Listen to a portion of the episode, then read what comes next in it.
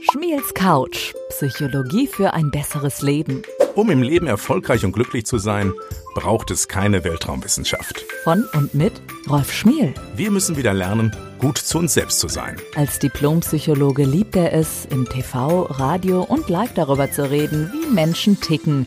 Jetzt gibt es ihn auch für die Ohren. Wenn man gut zu sich selber ist, entwickelt man eine ganz andere Energie.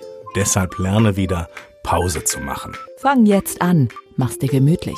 Nimm Platz auf Schmiels Couch. Herzlich willkommen auf meiner Couch. Herzlich willkommen bei Schmiels Couch, der psychologischen Podcast-Sprechstunde nicht nur für Verrückte. Wir widmen uns hier in diesem Podcast nämlich alltagspsychologischen Themen. Immer dann, wenn du und ich in unserem Alltag Herausforderungen haben mit Themen, die uns belasten können. Das kann sein in der Partnerschaft, in der Erziehung, im Job oder im Umgang mit uns selbst, können uns vielleicht psychologische Tipps vom Experten weiterhelfen. Das ist auf jeden Fall die Idee dieses Podcasts, dass Hörer mir ihre Alltagsherausforderungen einsenden und ich als Psychologe dazu Lösungsansätze anbiete. Und in der ersten Folge haben wir drei Themenbereiche. Es geht um Job, es geht um Erziehung und es geht um Sex. Ja, das sind große Themen, die dabei sind. Und äh, diese Fragen kommen aus meinem Netzwerk, aber wenn auch du demnächst eine Frage hast, die du beantwortet haben möchtest, schick mir einfach eine Mail an podcast.rolfschmiel.de. Ich wiederhole es noch einmal, podcast.rolfschmiel.de. Schick mir deine Frage und wenn du Glück hast, werden wir sie hier in diesem Format entsprechend beantworten. Ja, mein Name kennst du schon. Ich heiße Rolf Schmiel, bin seit 20 Jahren Psychologe, arbeite für große Unternehmen und für die Medien. Möglicherweise kennst du mich aus Sat1 oder äh, aus dem WDR oder ARD oder ZDF, wo ich regelmäßig als Experte zu sehen bin, oder von meinen Radiobeiträgen bei Bayern 3 und WDR 2. Ganz wichtiger Hinweis, ich arbeite nicht als Psychotherapeut. Das heißt, wenn du eine schwerwiegende psychische Belastung hast, kannst du bei mir keine Termine buchen. Das heißt, es ist nicht möglich, von mir therapeutisch unterstützt und begleitet zu werden. Da bitte ich dich, wende dich an entsprechende Experten in deinem Umfeld, an Psychotherapeuten, Neurologen, die dir dann weiterhelfen können. Hier bei mir geht es tatsächlich um Alltagsthemen, um Fragen, die meine Hörer stellen und für die ich gerne da bin. Und heute haben wir drei Fragen und wir werden gleich direkt mit der ersten Frage von Heiko starten. Heiko ist 47 Jahre alt, ist Angestellter und hat ein echtes Problem, denn Heiko sagt, Hilfe, meine Kollegin stinkt. Und wie er mit dieser Stinkerin umgehen kann und soll aus psychologischer Sicht, darüber möchte ich gleich sprechen. Hören wir uns jetzt aber erst einmal Heikos Frage an. Ja, hallo, folgendes Problem. Ich bin Berater und arbeite in einem Büro, das ich mit einer Kollegin teilen muss. Sie ist neu eingestellt bei uns, arbeitet seit drei Wochen mit mir zusammen und sitzt gegenüber von mir. Die Frau scheint ein Problem, ja, mit ihrer Hygiene zu haben. Von Montag bis Freitag zieht sie die gleichen Klamotten an und ganz ehrlich, es stinkt nach abgestandenem Schweiß, Urin und anderen Ausdünstungen. Ihr Geruchgestank brennt sich in meiner Nase, so dass ich Kopfschmerzen bekomme. Ständig muss ich das Fenster zum Durchlüften öffnen, was bei den jetzigen Temperaturen echt mies ist. Es ist auch peinlich, wenn andere Kollegen reinkommen und diesen Geruch wahrnehmen müssen. Nicht, dass es irgendwann heißt, dass ich stinke. Soll ich meinem Chef deswegen ansprechen oder lieber die Kollegin persönlich? Aber das kann unmöglich ein Dauerzustand bleiben. Lieber Heiko, ich kann dich so gut verstehen. Denn auch ich habe ein außergewöhnlich feines Näschen. Das heißt, ich nehme Gerüche sehr, sehr intensiv wahr. Und deshalb weiß ich, wie belastend es ist, wenn unangenehme Gerüche einen terrorisieren können. Und äh, ich habe dir drei Lösungsansätze vorbereitet und ich hoffe, dass mit einem dieser dreien du tatsächlich wieder mehr Freude in deinem Job hast und die Situation in deinem Büro sich so entwickelt, dass du deine Arbeit tatsächlich gerne machst. Schmiels Couch Rolfs Tipps. Kommen wir zum ersten Lösungsansatz. Und da bin ich mir sicher, den möchtest du am liebsten gar nicht hören. Weil der erste Lösungsansatz geht von folgender These aus. Heiko, du bist das Problem, nicht die Kollegin. Ich weiß, das klingt jetzt gemein. Aber du sagst doch, die stinkt. Ne, das müssen wir, schauen wir uns erst einmal an, ob das wirklich so ist. Weil es ist ganz wichtig, einfach mal nachzuhören und nachzugucken, wie sich dieses Problem zusammensetzt. Denn wir wissen aus der psychologischen Forschung, dass Menschen unter Stresssituationen mit bestimmten Sinneskanälen besonders anfällig sind. Das heißt, manche Menschen, wenn sie gestresst sind, hören Dinge besonders intensiv, so dass es wirklich bei ihnen zu, zu körperlichen Reaktionen führt. Das macht sie wirklich wütend. Die könnten dann explodieren und alle anderen denken, was ist denn los? Da hämmert doch nur einer. Da fliegt doch nur ein Flugzeug vorbei. Für manche Menschen sind diese Geräusche so penetrant, dass sie wirklich fast amok laufen könnten. Möglicherweise sind es bei dir nicht die Geräusche, sondern Gerüche. Deshalb Selbstcheckfrage Nummer eins. Hast du auch in anderen Zusammenhängen schon mal die Erfahrung gemacht, dass du Gerüche besonders intensiv wahrnimmst? Gerade wenn du gestresst bist? Denk mal drüber nach. Und der zweite Selbstcheck ist, hol doch mal wirklich Kollegen rein und frag mal, fällt dir was auf, wenn du bei uns im Büro bist? Wenn die sagen, ach, da muss ich gar nicht erst in dein Büro kommen, ich weiß doch, die neue stinkt, dann bist du nicht das Problem. Dann ist es tatsächlich so, so wie du es beschreibst. Wenn bisher aber du von außen noch von niemandem angesprochen wurdest auf das Phänomen, dass deine Kollegin so starke Ausdünstung hat, ist die Wahrscheinlichkeit sehr, sehr, sehr groß, dass du übermäßig gestresst bist und geruchsüberempfindlich. Wie wir das hinterher lösen können, das schauen wir uns im dritten Teil an, also beim dritten Ansatz.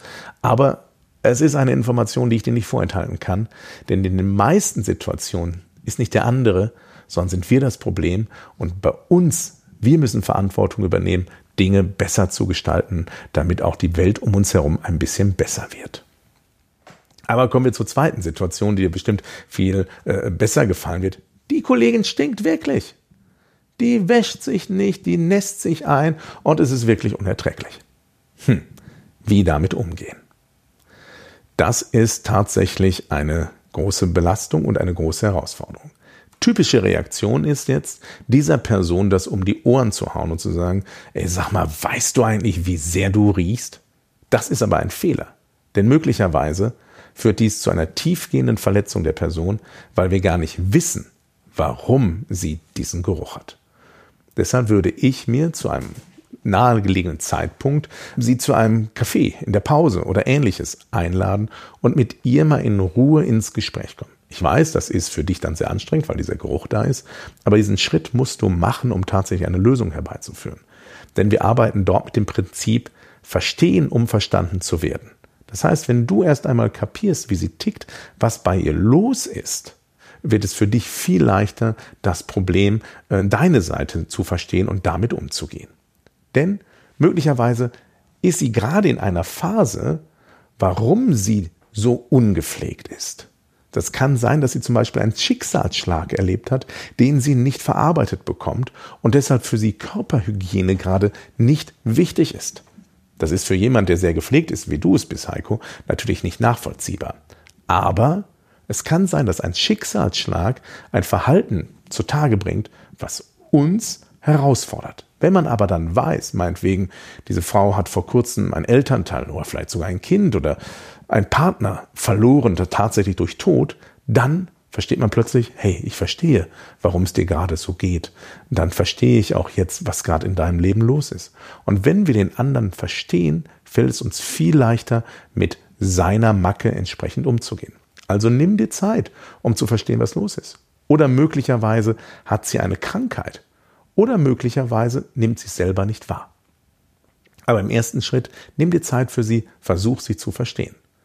Und dann kommen wir zum deiner Methode, nämlich dass du tatsächlich dort die Möglichkeit hast, dann über dich auch zu reden und zu sagen, weißt du, wenn ich unter Stress stehe, habe ich ein Problem, nämlich, dass tatsächlich ich hier in dieser Situation entsprechend geruchsüberempfindlich bin. Und, und du wirst es glauben oder nicht, manchmal habe ich den Eindruck, und ich weiß, es liegt nicht an dir, dass du müffelst. Da wird sie aus aller Haut fallen oder möglicherweise es nachvollziehen können, weil du vorher ihr Verständnis entgegengebracht hast. Und das ist nämlich der dritte Ansatz, von dem ich ausgehe. Es wird aus beiden Welten was da sein. Ich gehe davon aus tatsächlich, dass deine Kollegin ein Hygieneproblem hat, das aber möglicherweise nicht so intensiv ist, wie du es wahrnimmst. Und deshalb ist es wichtig, dass ihr euch zusammensetzt. Denn jeder hat seinen Anteil am Konflikt. Das kann man übrigens für ganz viele Themen immer mitnehmen. Jeder hat seinen Anteil am Konflikt. Du als auch der andere. Und wenn wir diese Perspektive einnehmen, dass kein Konflikt oder sagen wir 95 Prozent der Konflikte nicht nur durch die eine Seite ausgelöst wird, sondern auch von dem anderen, wir auch dazu etwas beitragen, wird es schon viel einfacher mit Herausforderungen umzugehen. Also Heiko, mach den Selbstcheck, ob du das Problem bist. Wenn du es nicht bist, hab Verständnis für deine Kollegin und dann setzt euch gemeinsam hin, wie man das Ganze angehen kann. Und äh, wenn gar keine Einsicht ihrerseits da ist, dann im Finale tatsächlich mit dem entsprechenden Vorgesetzten darüber reden, dass es für dich nicht möglich ist, so zu arbeiten. Und dann muss der Vorgesetzte eine Lösung finden. Aber alle anderen Schritte vorher, glaube ich, werden schon zum Ziel führen. Schmiels Couch. Kommen wir nun zur nächsten Frage und die kommt von Tamara. Und es ist eine Frage aus der Welt der Erziehung. Tamara ist 47 Jahre alt, verheiratet und hat zwei Kinder. Und ihr Thema heißt wie komme ich an meine 16-jährige Tochter ran? Hören wir uns mal an, was Tamara zu sagen hat. Lieber Rolf, ich bin Mutter von zwei Kindern. Mein Sohn ist 21 Jahre alt und studiert. Meine Tochter, 16, ist vor ein paar Monaten an eine Gesamtschule gekommen, wo sie in zwei Jahren ihr Abitur macht. Früher hatte ich ein sehr gutes Verhältnis zu meiner Tochter. Aber seitdem sie an der neuen Schule ist, hat sie sich verändert. Früher konnte ich mit ihr über alles sprechen, wie ihr Tag war, was sie bedrückt, wir waren gemeinsam shoppen. Aber seit sie an der Schule ist, zieht sie sich anders an, schminkt sich extrem, meidet mich, spricht nicht mehr mit mir, isst beim Abendessen alles schnell auf und beteiligt sich nicht an den Gesprächen. Und jetzt hat sie auch noch das Rauchen angefangen. Wenn ich versuche, an sie ranzukommen, wird sie zickig und laut. Mein Mann sagt, dass das nur eine Phase sei, aber das glaube ich nicht. Ich habe das Gefühl, dass mir mein Kind durch die Finger gleitet. Sie war früher sehr anständig, kommunikativ, lebensbejahend und hat so viel gelacht. Ist das wirklich nur eine Phase? Wie komme ich an sie ran? Was kann der Grund sein, dass sie sich so verändert hat? Ja, Tamara, ich kann verstehen, dass sich das belastet. Ich bin selber Papa und ich weiß, wenn bestimmte Entwicklungen bei Kindern auftreten, dann kann das ganz schön im Herz wehtun. Und es wird dich nicht beruhigen, aber es soll für dich Orientierung geben. Ganz viele Mütter durchleben gerade eine ähnliche Phase. Denn deine Tochter, jetzt kommen wir zum einen der Gründe, ist tatsächlich aus meiner Sicht, aus ferndiagnostischer Analyse, spätpubertierend. Das heißt, sie durchläuft eine Phase, die andere vielleicht schon mit 13, 14 haben, die aber aus psychologischer Sicht zwingend notwendig ist. Es muss die Differenzierung zum Elternhaus erfolgen. Ja, das hören wir als Eltern nicht gerne, weil wir das Gefühl haben, die Kinder gleiten uns, so wie du es selber sagst, aus den Händen. Und genau das ist das, was passiert. Und das ist das, was notwendig ist. Wenn das nicht passiert, kann sich deine Tochter nicht richtig entwickeln. Deshalb anstelle von Angst und starker Sorge, freu dich darüber. Klingt komisch, ich weiß, Tamara, weil du hast da empfindest keine Freude, wenn sich deine Tochter negativ verändert und jetzt auch noch raucht und möglicherweise wird es demnächst auch noch besoffen von einer Party kommen und dann findest du ein Kondom in ihrer Tasche und du denkst, das Ende der Welt naht. Nein, es ist nicht das Ende der Welt, es ist die Entwicklung vom Mädchen zur erwachsenen Frau. Und dazu gehören diese Zwischenphasen, die wir möglicherweise als sehr anstrengend und unangenehm erleben. Aber dein Mann hat recht. Es ist eine Phase. Und die Phase dauert auch und wird noch anstrengender werden. Stell dich darauf ein. Aber sie ist zwingend notwendig. Wenn sie es nicht mit 16 macht, dann verpasst sie einen wichtigen Entwicklungsschritt. Ich kenne Menschen, die sind 61 und haben noch keine tatsächliche Pubertät durchlaufen und sich noch nicht von ihren Eltern differenziert. Das gelingt manchmal erst tatsächlich nach dem Tod der Eltern. Aber so lange sollte deine Tochter wirklich nicht warten, denn sie hat ein Recht auf ein selbstbestimmtes Leben, weil das hast du dir doch auch gewünscht. Jetzt mal Hand aufs Herz. Erinnere dich an deine Zeit, als du 14, 16 warst. Ob du komplett angepasst warst oder tatsächlich deinen Weg gegangen bist. Wenn du die ganze Zeit angepasst warst, dann weißt du, wie schwer es ist, wenn man nicht sein Leben lebt, sondern das Leben der Eltern.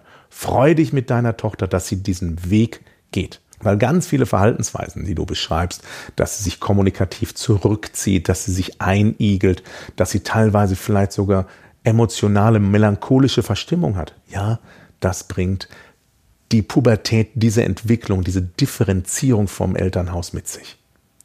Du als Mama hast eine starke Verschmelzung mit deiner Tochter.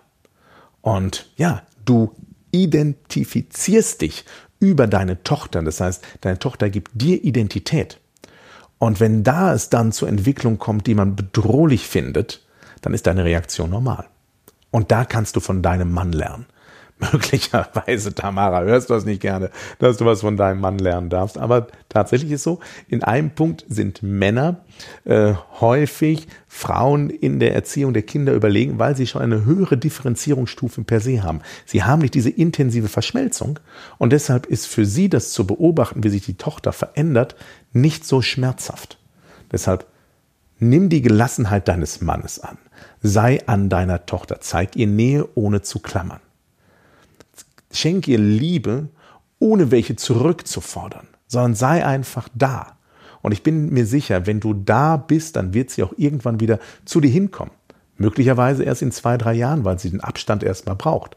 Das ist nicht einfach. Aber jetzt zeigt sich, ob wir als Eltern wirklich gut drauf sind. Dass wir einfach loslassen können und deine Tochter sich so entwickelt, wie es für ihre Persönlichkeit wichtig ist nicht immer gut. Da werden auch Momente dabei sein, wo du die Hände über den Kopf zusammenschlägst. Aber es ist notwendig. Genauso notwendig ist es, dass ihr als Eltern, dein Mann und du, ihr eine feste Basis gibt, dass sie sich bei euch sicher fühlt, dass sie weiß, meine Eltern verstehen nicht alles, was ich mache, aber sie haben Verständnis. Und das ist ganz entscheidend, dass sich deine Tochter weiterhin wahrgenommen und angenommen fühlt. Es heißt nicht, dass ihr zu allem Ja und Arm sagen müsst. Ihr dürft klare Regeln bestimmen, das müsst ihr sogar. Und ihr dürft auch entsprechend mit Sanktionen, also mit, mit klaren, äh, nennen wir es mal in Anführungszeichen, Bestrafungen, also klare Grenzen setzen. Aber ich kann dir jetzt schon sagen, sie wird diese Regeln brechen, weil das ist das, was sie tun muss, um sich zu entwickeln. Also, ich weiß, das ist nicht einfach und ich bin mir sicher, dass die neue Schule, ein neues Umfeld ein starker Trigger für deine Tochter war, dass diese Entwicklung entsteht. Möglicherweise hat sie auch gerade ein nicht optimales Umfeld, das sie in einer Art und Weise beeinflusst. Dann aber immer dran denken, hey, die ist nicht zwölf, die ist nicht dreizehn, sondern sie muss ihren eigenen Weg gehen und sie soll Verantwortung für sich übernehmen. Und dann ist es wichtig, wenn man Eltern hat, die einfach einen sagen, ich liebe dich so wie du bist, auch wenn du gerade ein bisschen schräg drauf bist. Schmiels Couch. Im dritten Fall geht es um Saskia. Saskia ist 19, sie ist Studentin, hat einen Freund und jetzt kommt's zum Sexthema, denn bei Saskia geht es darum, mein Freund will, dass ich mit anderen Männern schlafe. Worum es konkret geht, das hören wir uns jetzt an. Hey, ich wollte dir mal meine Situation schildern und wissen, was du darüber denkst. Seit circa einem Jahr habe ich einen Freund. Es ist mein erster Freund. Wir haben uns übers Internet kennengelernt. Anfangs war die Beziehung ganz schön. Er war sehr aufmerksam, zuverlässig, hat mir kleine Geschenke gemacht, mich abgeholt und Komplimente gemacht. Auch der Sex war ganz gut. Ich habe zwar keine Vergleichsmöglichkeiten, aber zumindest habe ich es mir so vorgestellt. Vor drei Tagen hat er mir dann gesagt, dass er möchte, dass wir übers Internet Männer anschreiben, die wir dann treffen und am Ende sollen die fremden Männer mit mir schlafen. Er will dabei nur zugucken und denen Anweisungen geben, was sie mit mir machen. Eigentlich möchte ich das nicht, weil es sich falsch anfühlt und ich ihn liebe. Aber gleichzeitig frage ich mich, ob er mich liebt. Vielleicht bin ich auch zu prüde? Ich habe ihm gesagt, dass ich erstmal drüber nachdenken muss, Kurz bevor ich bei unserem letzten Treffen seine Wohnung verlassen habe, gab er mir auf den Weg, dass für ihn Offenheit im Bett eine Grundvoraussetzung ist für eine harmonische Beziehung. Jetzt habe ich Angst, dass er sich trennt, wenn ich ihm sage, dass ich nicht mit anderen Männern schlafen möchte. Mein Freund ist übrigens 27 Jahre alt. Liebe Saskia, erstmal ganz herzlichen Dank für dein Vertrauen, mit diesem Thema zu mir zu kommen und diese, diese Frage uns zur Verfügung zu stellen weil ich weiß, es ist kein einfaches Thema und ich kann nachvollziehen, dass dich das verunsichert und ich finde es toll, dass du so offen damit umgehst, denn unsere Sexualität ist etwas ganz, ganz Wichtiges und ist ein großes Geschenk der Natur oder für alle gläubigen Menschen ist sogar ein großartiges Geschenk des Himmels, dass wir das haben, dass es ein Geschenk Gottes ist, dass wir Sexualität erleben dürfen. Und dass dich die Wünsche deines Freundes, deines Partners da überfordern und herausfordern und dich irritieren, ist absolut nachvollziehbar. Und dass du jetzt erst einmal mit Abstand darauf reagiert hast und darüber nachdenken musst ähm, und dir Rat und Tipps einholst, ist das goldrichtige Verhalten. Du bist herzlich willkommen mit diesem Thema. Worum geht's? Was wünscht sich da dein, dein Freund? Ist das pervers oder was ist da los? Nein, es ist ein aktueller Sextrend. Es klingt komisch, aber tatsächlich ist es ein Sextrend. Man nennt das Cuckolding. Das heißt, der Mann wünscht sich und es erregt ihn nachhaltig, wenn seine Partnerin mit anderen Männern schläft. Das heißt, er guckt dabei zu und es macht ihn tierisch an, wenn er dabei ist. Klingt vielleicht irritierend, andere stehen auf Lack und Leder und Menschen, die das anmacht, das muss man nicht mögen, aber muss okay sagen, okay, das gibt es und äh, wenn, es, wenn keiner damit ein Problem hat, dann soll das Paar es genießen. Und das ist der entscheidende Satz. Wenn keiner damit ein Problem hat, sondern die Frau so denkt, hey cool, so habe ich das Glück, mit anderen Typen auch was zu haben und mein Mann hat damit gar kein Problem, dann ist es ein Geschenk für das Paar. Wenn beide Bock darauf haben, dann ist es gut, sich darauf einzulassen. Das heißt, wenn du jetzt so denken würdest, wow, das ist eine tolle Chance für mich, neue Männer kennenzulernen, zusätzliche sexuelle Erfahrung zu sammeln, dann lass dich darauf ein.